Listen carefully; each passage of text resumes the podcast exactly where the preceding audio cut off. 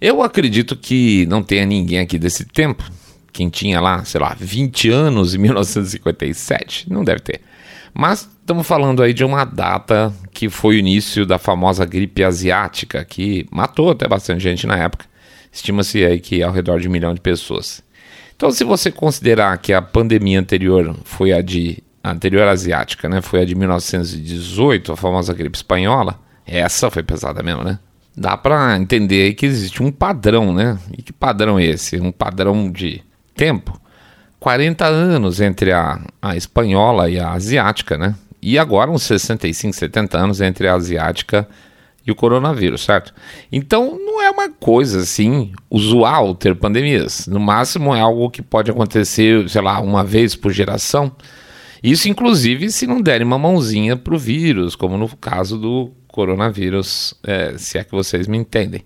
Mas a nossa sorte, gente, a nossa sorte é que tem um monte de gente super preocupada com a nossa saúde. Isso não é bonito, né? Poxa, eu fico tão emocionado com essas pessoas preocupadíssimas com a nossa saúde, sem interesse nenhum, rapaz. Deve ser. É, devem ser espíritos missionários que vêm aqui para a Terra para nos ajudar. Pessoas como Bill Gates, Rockefeller, o Klaus Schwab, João Dória, o Albert Bourla lá, o presidente da CEO, o CEO da Pfizer. Gente nossa, totalmente desinteressada, que por sinal disse eh, o Albert Borla, né? Disse que estava satisfeito com o que aconteceu com a Covid, que foi bom, porque foi um ensaio para a próxima pandemia. Legal, né? Pois é. E também pessoas como o Tedros Adhanom, né, que é o presidente da OMS. Eu tenho para mim que essas pessoas deveriam ganhar verdadeiros santuários no futuro, tá? Pessoas de desprendimento incríveis, porque elas agem sem nenhum interesse paralelo, né? Coisa linda. Mais ironias à parte, é exatamente isso que nos preocupa. Você vê o perfil de certas pessoas que chegam ao topo da nossa sociedade, seja politicamente, financeiramente, é, e tem um pau de gente que fala: ai, nossa, que gente incrível, muito obrigado, né? Puxa, tem gado para tudo. Nesse caso específico, desse programa específico, nós vamos falar da OMS e o que a elite globalista está montando para a gente. Sim, eles não perdem a chance de tentar criar, criar aí uns, uns novos esquemas de controle, tipo lockdown, como a gente viu no último programa, né? No episódio 1 as ULES, né? ULES, U-L-E-Z, não sei se vocês conhecem, que é aquelas tais cidades de 15 minutos. Pré-censura nas redes sociais e agora a ideia de transformar a OMS em um grande irmão, capaz de tudo, de dirigir nossa vida e de acordo com as decisões deles. Sim, se você não conhece, está em discussão o tal do tratado pandêmico, impulsionado por alguns países envolvidos, sobretudo aqueles da União Europeia, que tem um padrão de não ser democrática. Né? A, a democracia europeia já tem um tempo, é uma farsa. Você vota nos seus deputados, mas membros não eleitos da Comissão Europeia acabam tendo mais peso nas decisões deles que acabam influenciando todos os países. Pois essas entidades não democráticas resolveram criar um instrumento global para quê? Para que a desculpa, né? Para que estejamos desde agora preparados para a próxima pandemia. Afinal de contas, tá ali, né? É, você acabou de sair dessa pandemia e eles resolveram já meter medo para gerar controle, pensando na próxima, é claro. Mas quem, quem, senhores, quem poderia ser o indicado ideal para tomar conta dessa coisa toda? Quem teria a reputação ilibada e comprovada competência, muita competência, para dar ordens globais, interferindo em políticas internas dos países? A OMS, claro, competentíssima, né? E dentro dela, nada melhor que o grande Tedros Adhanom, o seu presidente. Homem bom, viu? Cara, como se dizia nos tempos dos meus pais, um cara super batuta. Para dar uma noção de quem seria o responsável então por essa porcaria toda, eu vou pedir licença e vou inserir aqui nesse episódio de hoje um episódio, um trechinho, tá, do episódio, um episódio bem antigo nosso, episódio 36 da bolinha da semana, que é um formato que não existe mais no nosso podcast, tá? Esse trecho que eu vou colocar do episódio de 9 de abril de 2020, Olha que nós estamos faz tempo falando desse cara, caramba. Mas nós vamos colocar esse trecho porque é quase certo que a maior parte de vocês não ouviu aquele episódio. Porque se hoje a gente é um podcast pequeno, imagina então na época o tamanho que a gente tinha, né? Provavelmente na época quem ouviu esse episódio só a minha irmã e o Vinícius Souza. Salve Vinícius, tudo bom? é, é o que tinha mais ou menos de audiência. Então, senhores, vamos ao currículo do meliante no próximo bloco. Ele, Tedros Adhanom,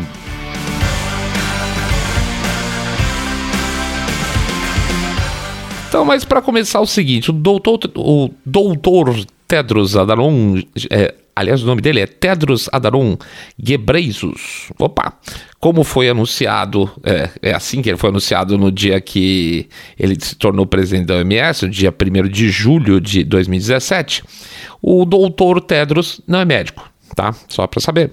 O Tedros é o primeiro presidente da OMS que nunca fez, sei lá, um parto, nem arrancou uma verruga de ninguém. É, ele é um biólogo, ok, tá na área, ele tem mestrado, doutorado na Inglaterra, super legal. Mas lembrar, tá, que esse doutor que se coloca na frente do Tedros Adhanom é porque ele tem doutorado e não porque ele é um médico. Nesse sentido, se você é advogado, então você também é doutor, também poderia ser presidente da OMS. O senhor, então, Adanon, nasceu em 65, ou seja, tem mais ou menos a idade média do pessoal que saem da bolha, e eu garanto para vocês que nós estamos mais bem em forma que ele. E em 2001, ou seja, mais ou menos 20 anos atrás, passou a ser secretário de saúde de uma província etíope e, na sequência, em 2003, vice-ministro da Saúde da Etiópia. Aí, dois anos depois, 2005 até 2012, ele passou ao cargo de ministro de Saúde da Etiópia. Tá? Entre 2016, ele foi perdão, entre 2012 e 2016, ele foi ministro das Relações Exteriores da Etiópia, ou seja, se afastou um pouquinho da área de saúde aí por quatro anos. Eu não sei se você reparou né, uma coisa nesse currículo dele. Ele sempre teve cargos políticos. E ele sempre teve cargos políticos na Etiópia.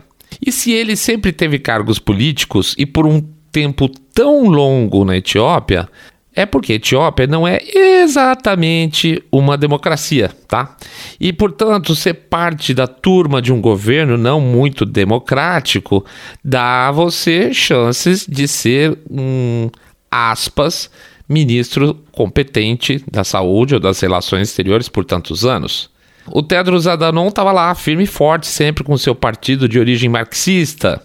E esse partido de origem marxista, que derrubou outro partido de origem marxista, é um país bem gostoso, a Etiópia. É, lá há muitos anos, está lá direto. Para vocês terem uma ideia, na última eleição, uh, no, nessa, nessa região onde ele foi, começou como secretário da saúde, o mesmo partido tem todas as cadeiras legislativas. Então você dá para ver que é um, uma coisa bem suave, bem frouxa o regime na Etiópia, né? Então vamos lá. É, esse partido dele tinha origem marxista, tinha elos com a antiga União Soviética, e não sei se vocês concordam comigo, pensando na figura que ele é, é muito difícil ver uma cabeça mudar assim tão radicalmente de um oficial de alto ranking de partidos marxistas para um inocente centrista que, por acaso, apenas por acaso, tem um enorme respeito e elos com a China. Então, não, meus Amigos, o Tedros está longe, mas longe de ser um democrata, longe de representar qualquer coisa que presta da sociedade ocidental. Seu partido e ele mesmo andaram providenciando a movimentação de massas populacionais, deslocamentos populacionais étnicos de uma área para outra dentro do país, lá na Etiópia, que isso, por sinal, é um crime contra os direitos humanos. Isso é crime. E esse deslocamento de pessoas funcionou tão bem, foi tão bem planejado e tão bonito, que acabou gerando um pega para capar um pau enorme entre diferentes etnias lá na Etiópia. E aí o governo teve que intervir daquele jeito suave que geralmente esses governos autoritários fazem. E esse partido também é considerado culpado pelo chamado massacre de Irisha. Não sei se vocês conhecem, fiquei conhecendo agora também. Tem muito massacre. E, eu, no caso, o nosso Tedros tem uma, um dedinho num deles. Que é, foi uma situação em que havia um, um, um como é que eu posso dizer? Uma festa, uma festividade cultural lá da, da Etiópia tradicional, em que tinha milhares de pessoas. Essas milhares de pessoas começaram a se movimentar e a falar palavras de ordem contra o governo. E aí, soldados de segurança resolveram dar uma tiradinha nessa turma.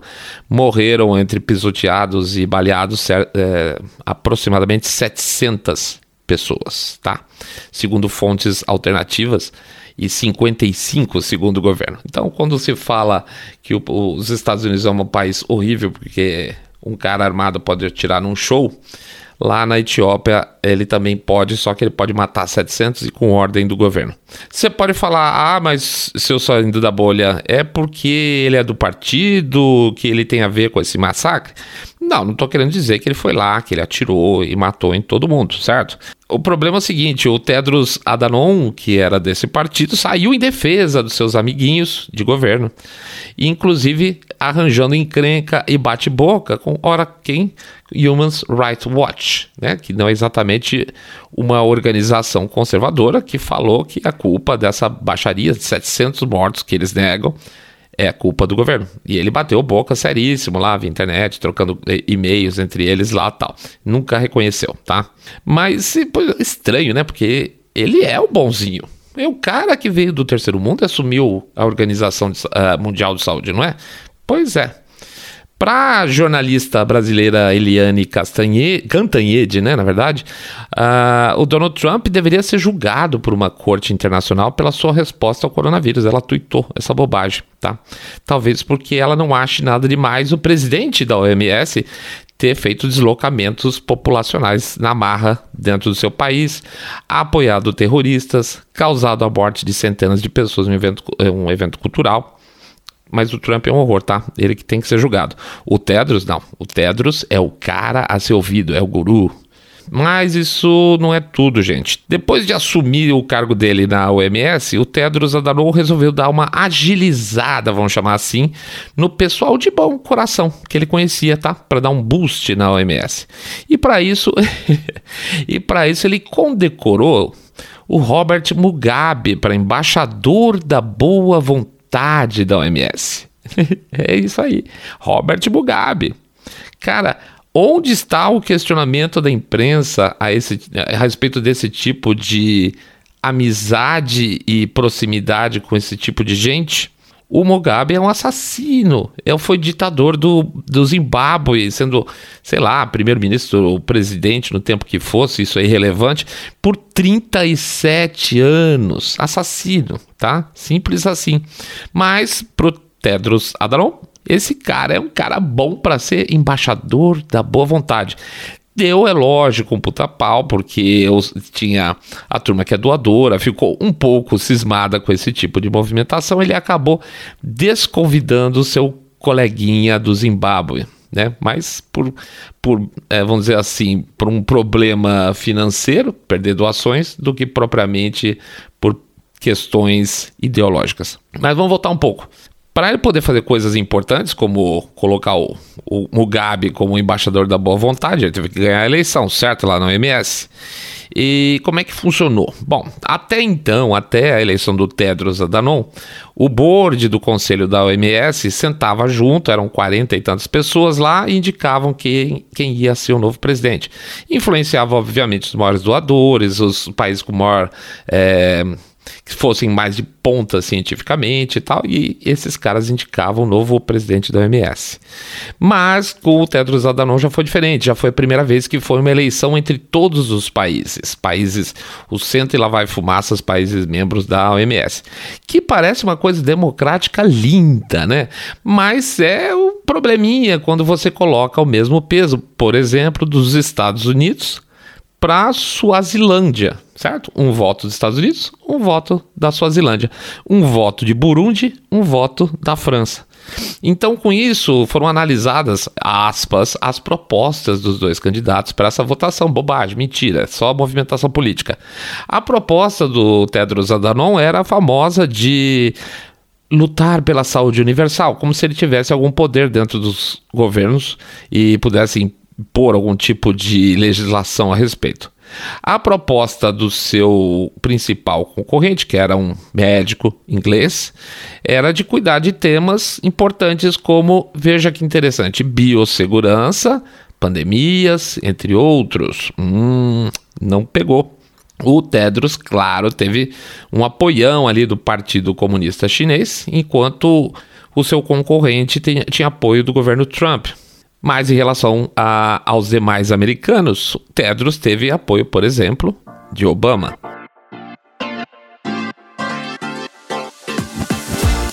Saindo da bolha.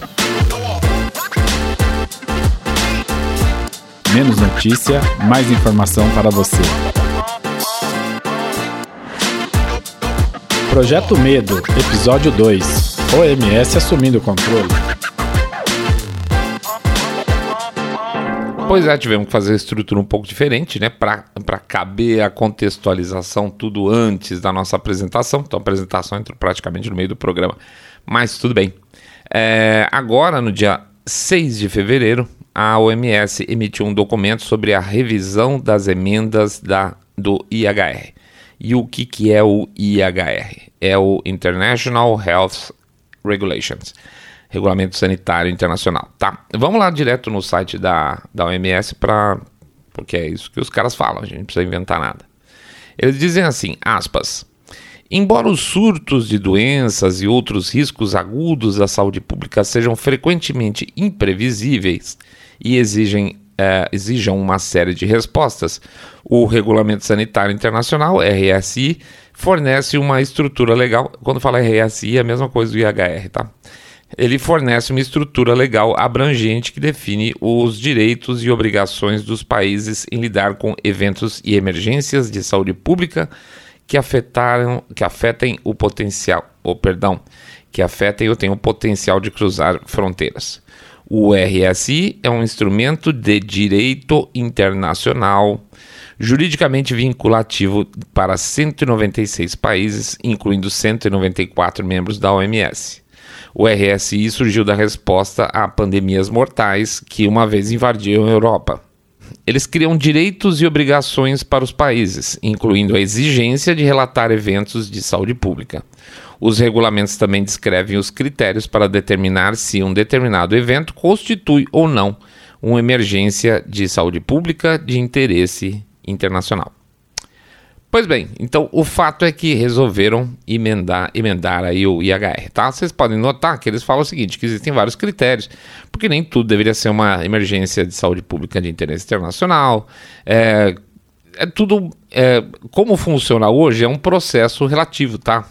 Vocês vão ver que é voluntário, analisa-se o que é importante o que não é, informa-se e aí vai. Então, por exemplo, a China estava acontecendo essa baixaria toda da Covid, eles não cumpriram absolutamente nada do RSI e mesmo assim foram saudados como grandes é, combatedores da Covid, uma vexame. Mas vamos lá, então eles resolveram que era hora de emendar o, o, o RSI lá, o IHR. Lembrando que o IHR permite, então, a, a, Organização Mundial de Saúde declarar uma emergência de saúde pública de interesse internacional, tá? PHEIC, é, em inglês, tá? Emergência de Saúde Pública de Interesse Internacional. Então, quando ferrou tudo, PHEIC, tá? Nessa situação, então, é dado cobertura legal para que a OMS realize contratos, ela defina procedimentos e protocolos, inclusive aí esses contratos de compra de medicamentos e de vacinas, tá? A questão é que, apesar de coberta legalmente, nessas situações, os países continuam sendo soberanos nas suas decisões. E aqui que a coisa começa. Com as revisões propostas, a OMS teria o poder de por exemplo, declarar que existe uma emergência de saúde pública de interesse internacional aqui no Brasil, mesmo que houvesse um conflito com as decisões internas do país. A gente fala, não, acho que não é isso não. Eles falam, é, é isso sim. Então imagina isso há dois, três anos atrás. Tá? Imagina há dois, três anos atrás, o Bolsonaro estava no governo e a OMS fala: não, gente, olha, é, vacina obrigatória, lockdown de 90 dias, etc. Bolsonaro cala a boca porque vai ser assim e acabou, tá? E se o Bolsonaro na época não fizesse, aí, segundo essas emendas, poderiam ter consequências. E quando eles falam consequências, podem existir, por exemplo, sanções econômicas, tá? Você pode estrepar a vida do país baseado em uma decisão da OMS é, que vai ter caráter é, direto, vamos dizer, de influência direto num país independente da decisão do ministro da Saúde, do presidente, qualquer coisa daquele local, tá? Então, você pode falar, então tá, então nós vamos cortar as importações de carne bovina, frango, etc e tal. Eles que definem, beleza? Com isso, um grupo de pessoas lá em Genebra passaria a ter poder de decisão aqui no Brasil, mesmo não tendo sido eleitos pelos brasileiros, mesmo que contra as necessidades dos brasileiros, ou seja, menos, mesmo contra a nossa vontade. Repare que todo esse processo está sendo feito a portas fechadíssimas. Então, não há sequer como haver uma forma de pressão política direta sobre os tais dos delegados que estão discutindo o assunto e não dá para saber quais as posições diferentes esses delegados estão discutindo, se estão defendendo de fato os interesses locais ou interesses globalistas. O que é certo é que haverá então, agora em 2024, a tal da Assembleia Mundial de Saúde, e as questões pendentes que vêm sido discutidas, elas têm que ser finalizadas lá em maio de 2024. E a partir dessa decisão, os países membros terão um ano para implantar o que for decidido, gostem ou não. Países que discordarem das decisões têm 10 meses para questionar e, perdido o prazo, acabou, fim de papo. Super democrático. Aliás, tão democrático quanto a cara do chefinho deles lá, né? O Tedros Adhanom. Veja, no momento a coisa tá meio cinza por, é, por enquanto por enquanto, existem 300 emendas propostas ainda sendo discutidas.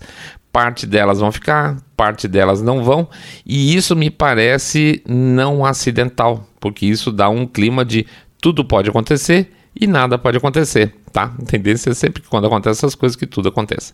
E não faltam algumas coisas estranhas que poderiam ser aprovadas. Por exemplo, de acordo com o artigo 9 a OMS pode declarar uma emergência de saúde pública com base em informações de fontes não divulgadas. Não divulgadas. Fala, olha, eu tenho fontes aqui que me dizem que isso aqui é um problemão. Pronto, acabou. É isso. Essas fontes, então, o que pode incluir? Pode incluir qualquer Big Pharma.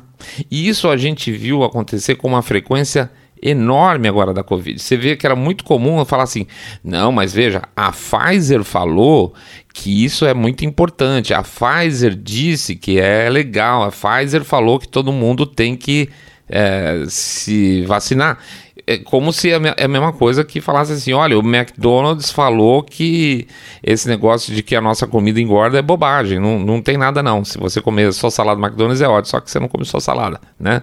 Você não toma, você não deixa de tomar coca, aquela coisa toda. Então é óbvio que o vendedor, né, sempre vai falar o que é importante para ele. Então, fontes podem incluir Big Pharma, pode incluir financiadores da OMS, e aí é outro problema, porque os financiadores da OMS podem ser países com interesse específico, né?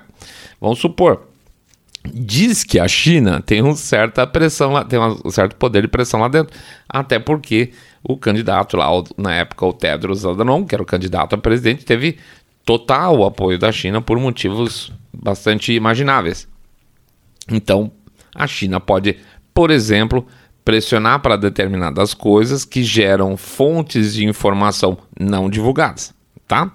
Pode ser também financiadores da OMS como a Fundação Gates, é, que é, no caso, o segundo maior financiador da OMS, só perde para os Estados Unidos. Fundação é, Bill e Melinda Gates é o segundo maior é, financiador da OMS, caixa, cacau, um em cima do outro, tá? Então, é, considerando que o Bill Gates meio que investe um pouquinho nessa área de vacinas e testes, etc. e tal, ele pode gerar informações que podem gerar reações da OMS que não precisam obrigatoriamente ser de fontes é, a serem divulgadas, tá? As avaliações de risco da OMS também são, serão, segundo isso, baseadas no mesmo tipo de modelagem e prognóstico falho que exagerou super, super o risco da Covid-19. Não sei se vocês se lembram, uma coisa que se falou muito no começo dessa pandemia última agora foi sobre a, a, os modelos. Ah, o modelo A, ah, o modelo B. Aliás, a gente fala no último episódio, em algum lugar, a gente fala tanto desse assunto, né? Os, os modelos do, do Neil Ferguson, né? Que foram baseados, inclusive, inclusive no influenza, que não tinha nada a ver com Covid, e aí ia morrer 2 milhões de pessoas aqui, 1 um milhão lá, e não bateu porcaria nenhuma. Então, o mesmo tipo de modelagem e prognóstico é, é previsto para ser usado nas previsões é, que vão ser feitas pela OMS no futuro. Tá? Vão continuar sendo falhos propositadamente.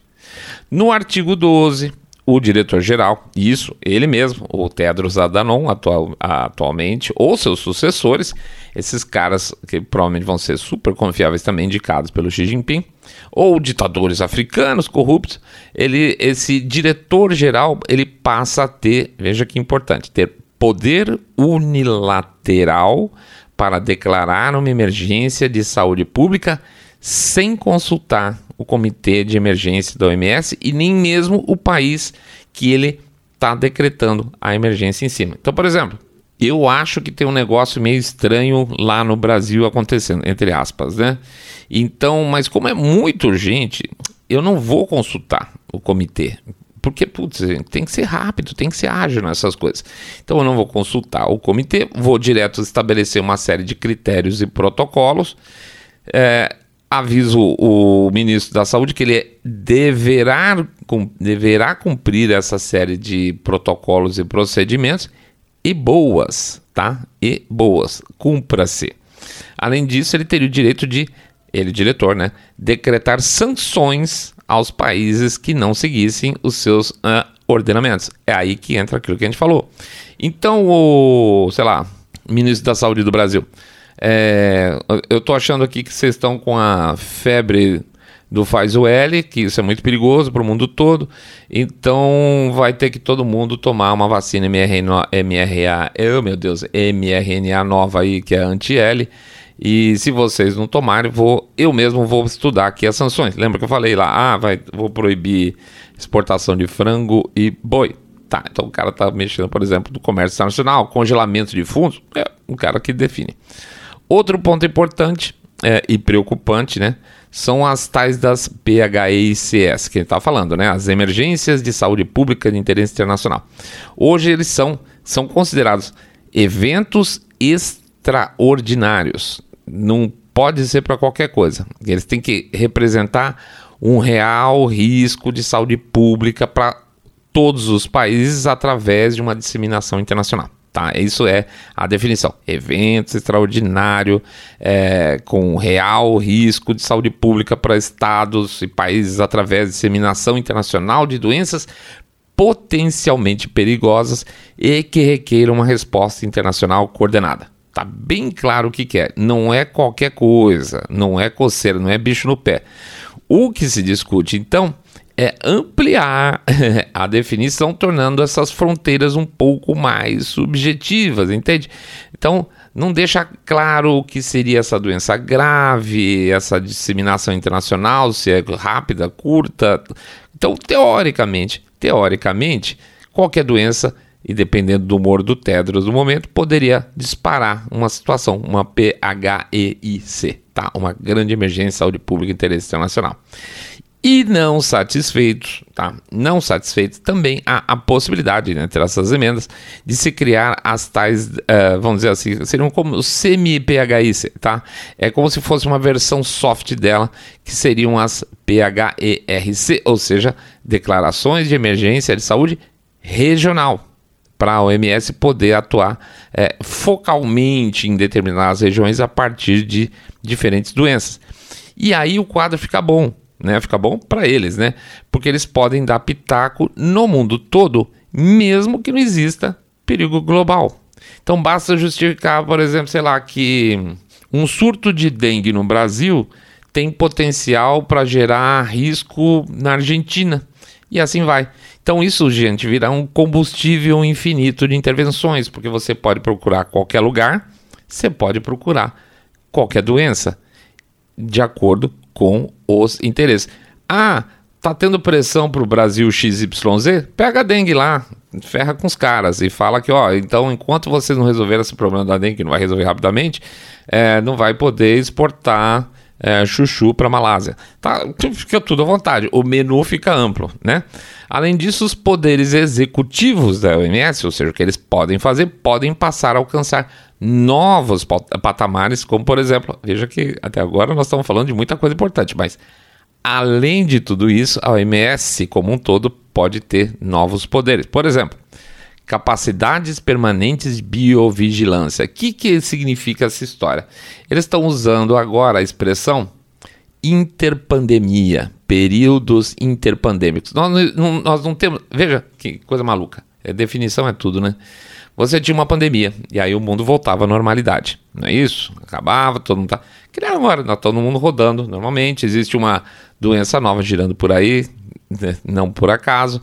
Uh, mas acabou. Basicamente, nós estamos vivendo no nosso dia a dia. Hum, hum, hum, hum, nós não estamos vivendo normalmente. Agora, senhoras, nós estamos vivendo um período interpandêmico, tá? É, o que define não é a normalidade. O que define agora é a exceção. Entre uma pandemia e a outra é uma exceção. As pandemias são a lógica recorrente. Outro ponto, a autoridade vai poder alocar produtos de saúde em todo mundo. Então ele pode chegar e falar assim: não, o, o país X, eu vou pegar seu estoque de A e vou mandar para estoque de B, para lugar B, porque lá está precisando, entendeu? autoridade para eles vão ter autoridade para desenvolver diretrizes regulatórias para rastreamento de produtos de saúde. Então eles podem falar assim: olha, esse negócio aqui dessa vacina é melhor aprovar logo e porque está precisando lá no Zimbábue. Então azar. E aí a partir do momento que aprovou para o Zimbábue está aprovado para o resto.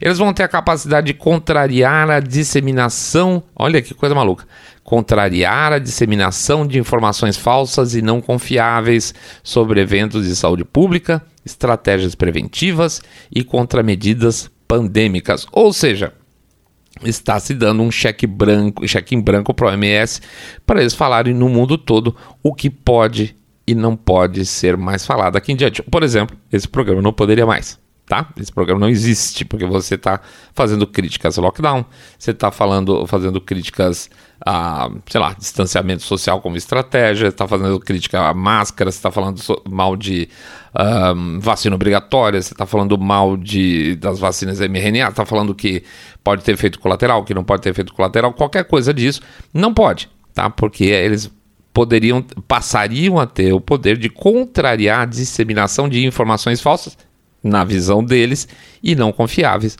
na visão deles efetivamente, tá? Acabou a liberdade de expressão.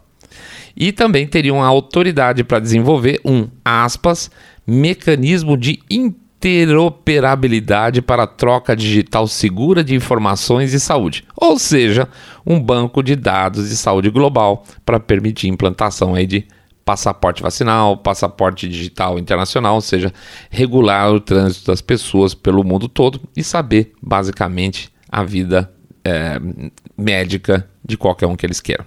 Tá tranquilo com isso? Eu não estou, tá? Eu não estou nada tranquilo com isso. Isso é um péssimo sinal.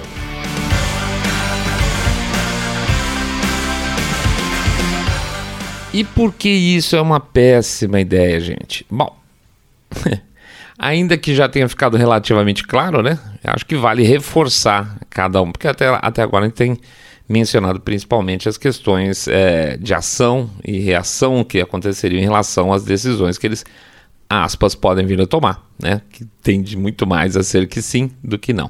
Então vamos reforçar esses pontos em um bloco único de informações aqui. Primeiro ponto inter, é, a ingerência internacional. Basicamente, o que eles estão estabelecendo é o sonho globalista. Eles escolheram, eles conseguiram escolher um agente, que no caso é a OMS, para fazer o que eles quiserem daqui para frente. Ou seja, qualquer decisão de caráter nacional pode estar vinculado a uma decisão de saúde, tá? Nós estamos falando de tudo. Você pode simplesmente fazer qualquer associação com saúde e imediatamente entra a OMS, entra no seu país e fala assim: olha, isso pode, isso não pode, isso aqui pode ser disso, isso não pode ser dito, isso pode ser vendido, isso não pode ser vendido, isso pode ser prescrito, isso não pode ser prescrito, tá? É, sei lá, qualquer coisa. Você pode falar: olha, o gado na região norte está sendo criado, aquela baboseira está sendo é, criado na região amazônica, então está tendo, por causa disso, a liberação de novas doenças tropicais que não existiam antes. e a partir de então, é, o Brasil não pode mais desmatar a região do norte do Tocantins, porque isso pode gerar uma, uma uma pandemia internacional por causa de uma doença X. Qualquer coisa, cara, na boa. Basicamente é o sonho globalista. Ou seja, o que eles conseguiram foi amarrar isso, que eles vão tentar, obviamente, amarrar isso dentro de um contexto de saúde. Por quê? Porque tem um monte de bunda mole com medo da próxima pandemia. E eles já estabeleceram, gente. A gente não, não está vivendo nunca mais em, morta, em, em perdão, mortalidade, não, em normalidade. Nós estamos vivendo em um período interpandêmico, tá? O segundo ponto, é, é, que é, na verdade é prolongamento do primeiro, né? Nós estamos falando de ingerência internacional a partir de um grupo de burocratas corruptos. Veja, desde o processo de eleição do Tedros Adhanom, então o que a gente pode dizer é o seguinte, que o processo de eleição da OMS ou a figura escolhida para ser presidente da OMS, volte lá no segundo no nosso segundo tópico para ver o perfil do rapaz, os amigos do rapaz, a gente sabe então que é um bloco uh, corrupto. E, e durante é, o início da história da Covid como um todo, toda essa proteção que houve de alguns elementos de saúde, como do CDC, FDA, etc e tal, falte, não estou falando só da, dessa turma, não. Estou falando dos Estados Unidos. Em Fault, doutora Birx. Foi um, é um grupo absolutamente que se tornou, né? Absolutamente homogêneo para vender não só o susto, aliás, também lá no nosso episódio anterior, anterior né, falando do ex-ministro da Saúde britânico. Então, um, um bloco de pessoas com interesses comuns que se prepararam, vai saber por onde que eles estão é, tendo benefícios políticos ou financeiros, certo? É, são basicamente burocratas corruptos que vão estabelecer o futuro da gente, baseado então em que? Em uma desculpa de que se trata de uma preocupação com a nossa saúde. Lembrar, por exemplo, que a Pfizer conseguiu a segurança, é, é o segredo, perdão, de 75 anos do, dos Pfizer Papers até então, né? E que isso foi, graças a Deus, derrubado por uma decisão de uma corte ainda honesta nos Estados Unidos. Então, essa seria a turma que passaria a reger os nossos movimentos, a nossa liberdade de viajar, nossa liberdade de falar, nossa liberdade de nos tratar de uma forma ou de outra, para sempre, tá? Porque a partir do momento que essas coisas entram, muito dificilmente elas deixam de existir. O que mais? O papel das entidades aspas filantrópicas da OMS. Vamos lembrar que, por exemplo, a Fundação Bill e Melinda Gates são os segundos maiores doadores da OMS e só por acaso, então, o Bill Gates tem realizado esses investimentos enormes em negócios relacionados à saúde, indo de vacina teste. Não é isso que a gente falou? Então, olha o círculo. Os caras podem decretar uma emergência a partir de fatos não comprovados e, ups, sem querer sair comprando, porque eles vão ter é, é, vão ter retaguarda jurídica comprando fármacos de empresas que também, por acaso, são tocadas por aspas filantropos que doam caminhões de dinheiro a dinheiro à OMS. Eu acho que isso se chama conflito de interesse, até onde me lembro, né? que mais?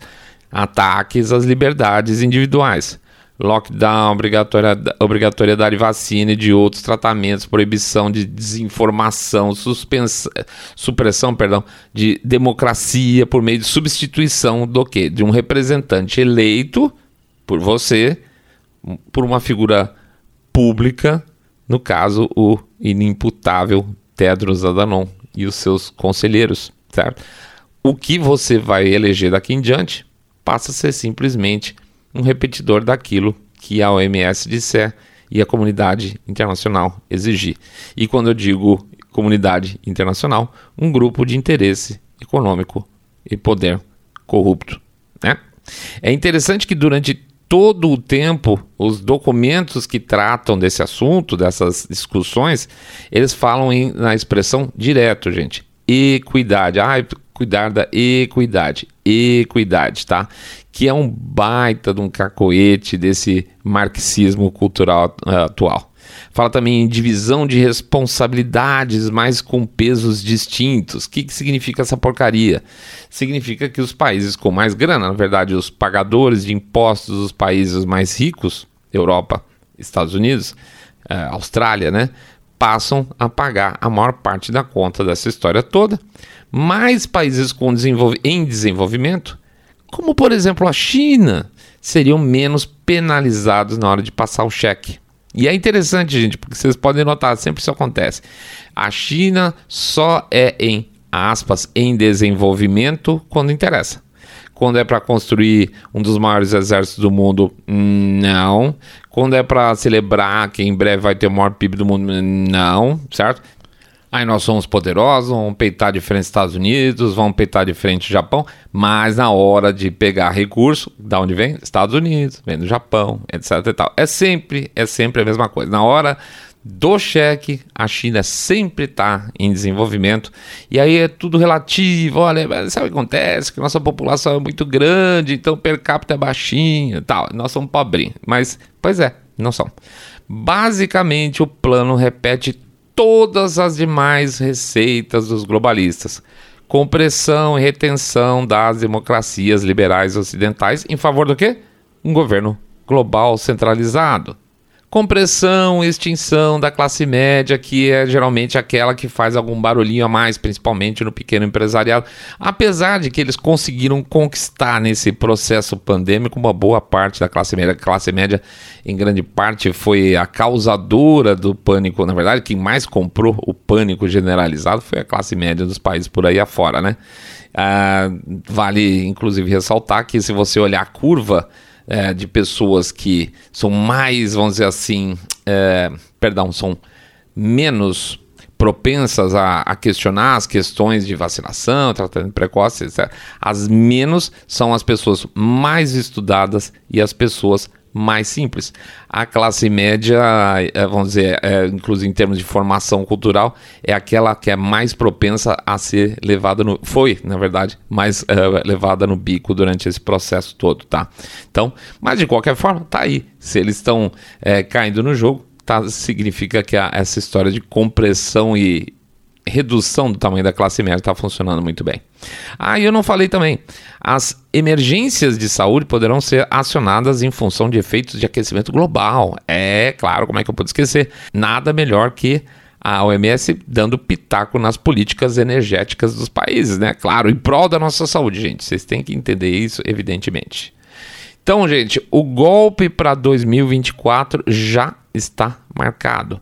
Eu não quero ser chato, mas o governo Bolsonaro já tinha sinalizado que ficaria fora dessa história. E adivinha o que é que vai ser vendido na nossa imprensa nacional agora sob a administração Lula, né? Claro, quem se posicionar contra essa história toda será considerado conspiracionista, negacionista, e fascista, porque, puxa vida, gente, são tantas pessoas boas querendo o nosso bem lá fora, como é que você não pode querer essa bênção de, de uma pessoa pegar na sua mãozinha e falar como você deve viver, né?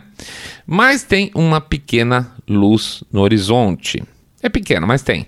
Tanto o Senado como o Congresso norte-americano estão se movimentando para parar essa história. Como?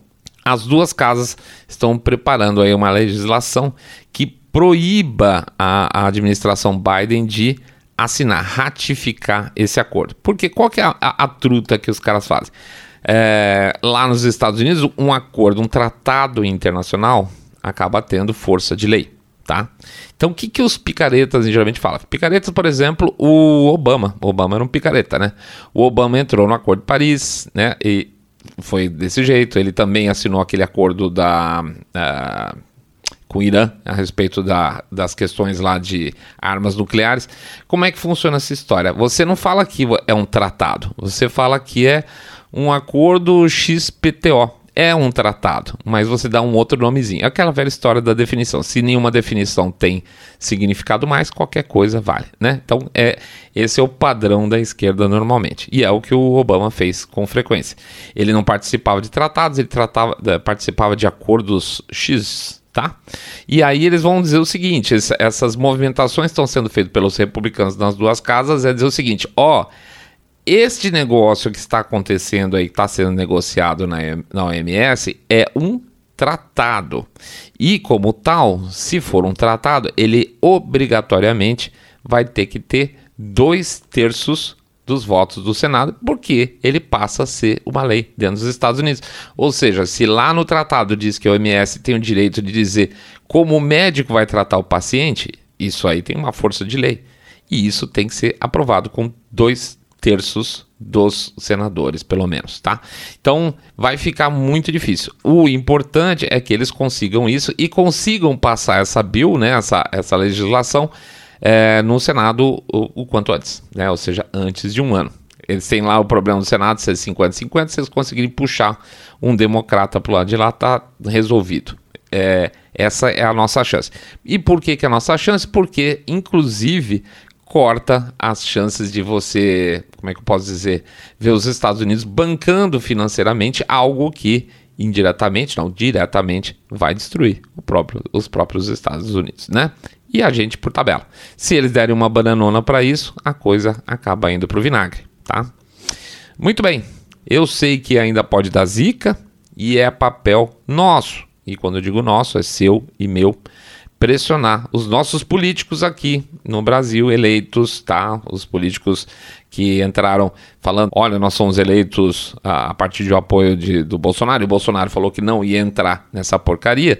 Então, cobrar de cada um desses caras que devam existir caminhos no legislativo, vamos chamar assim, que eles lutem abertamente contra essa aberração antes que eles mesmos sejam engolidos por uma forma de poder internacional que eu garanto para vocês, muitos deles nem sabem que está a caminho de se instalar. E eu reforcei a expressão abertamente porque existe uma tendência a ficar meio escondidinho quando o assunto é esse, tá? É, inclusive por parte dos políticos, porque eles viram o peso que tem dessa, vamos dizer, dessa luta quando você fala em questões contra o mainstream em relação a essa, essa porcaria toda, em relação à saúde principalmente, você vê o, o peso que aconteceu em relação à própria eleição do Bolsonaro, é, mas que existe uma tendência a talvez fazer um trabalho de bastidores e negociar. Não, esse é um negócio que tem que ser aberto, explícito, para as pessoas entenderem que uma vez aprovada uma porcaria dessa, nós corremos um risco muito sério e muito é, é, possível de ser é, dentro de pouco mais de um ano, dois anos, dirigidos em todas as nossas ações a partir de desculpas sanitárias para mudar a nossa política de A para B ou de B para A, de acordo com interesses dos caras lá em cima. E quando a gente fala lá em cima, diretamente dessa elite globalista louquinha para que a gente viva num governo mundial. Tá bom? É isso aí então, vamos fazer o nosso Jabacito Expresso. Pedir para vocês entrarem no nosso site www.saindabolha.com.br, clicar no botão follow ou seguir a gente por Spotify, Podcast Addict, Google Podcast, Apple Podcast. A gente não vai pedir de novo para entrar lá no YouTube hoje, para dar like nem nada, porque o episódio não está lá. Mas ele está no Rumble. Quem eventualmente está ouvindo aqui, muito obrigado. Dá um likezinho e recomende, por favor pede para que mais fazer um share no episódio, né? Porque essas coisas de Covid nunca funcionam muito bem em termos de divulgação. Uh, e fazer o famoso boca a boca sarado, contando que vocês estão acompanhando o podcast Cabeça Direita Limpinho Supimpa, que detesta, abomina o politicamente correto. que mais? A gente pede também para vocês não esquecerem de, de coração, fazer uma doação para o nosso Pix, nosso Pix magrinho. É 1, 2, 5, 10, 10 milhões de reais, pingado não é seco ou um real por episódio, que também ajuda pra caramba. Quem puder, por favor, ou preferir, tem o nosso site lá, o Apoia-se, que é apoia.se barra saindo da bolha, apoia.se barra saindo da bolha. Lá vocês podem fazer um plano de doação vai caindo pigadinho lá no cartão de crédito de vocês mensalmente, tá? E finalmente também, que eu esqueci de falar no último episódio do nosso livro, né? Trelendo Teorias Conspiratórias. Entre lá para conhecer o material. O link para dar uma olhada nesse material é o teoriaconspiratoria.com.br teoriaconspiratoria.com.br Conheça lá, entra lá no, no nosso link, dá uma olhadinha e se achar legal, faça a sua compra, tá? A gente agradece pra caramba. Muito bem, é isso aí. Já falei de Covid, já falei de gente sem vergonha. É, agora fica pro nosso último episódio que a gente vai fazer uma visão em geral aí dos bastidores desse período pandêmico, tá? E o que, que a gente pode esperar pela frente. E aí a gente volta à nossa vida normal, inclusive fazendo os episódios, podendo, né, sendo ser publicados lá no YouTube, beleza? Um grande abraço para todo mundo, boa semana para todos. Muita força, muita paz. Não deixem que os caras mintam tanto para vocês assim, né? Eu sei que vocês são espertos, não estão caindo nesse papo furado. Grande abraço para todos. Fiquem todos muito, muito, mas super, super bem.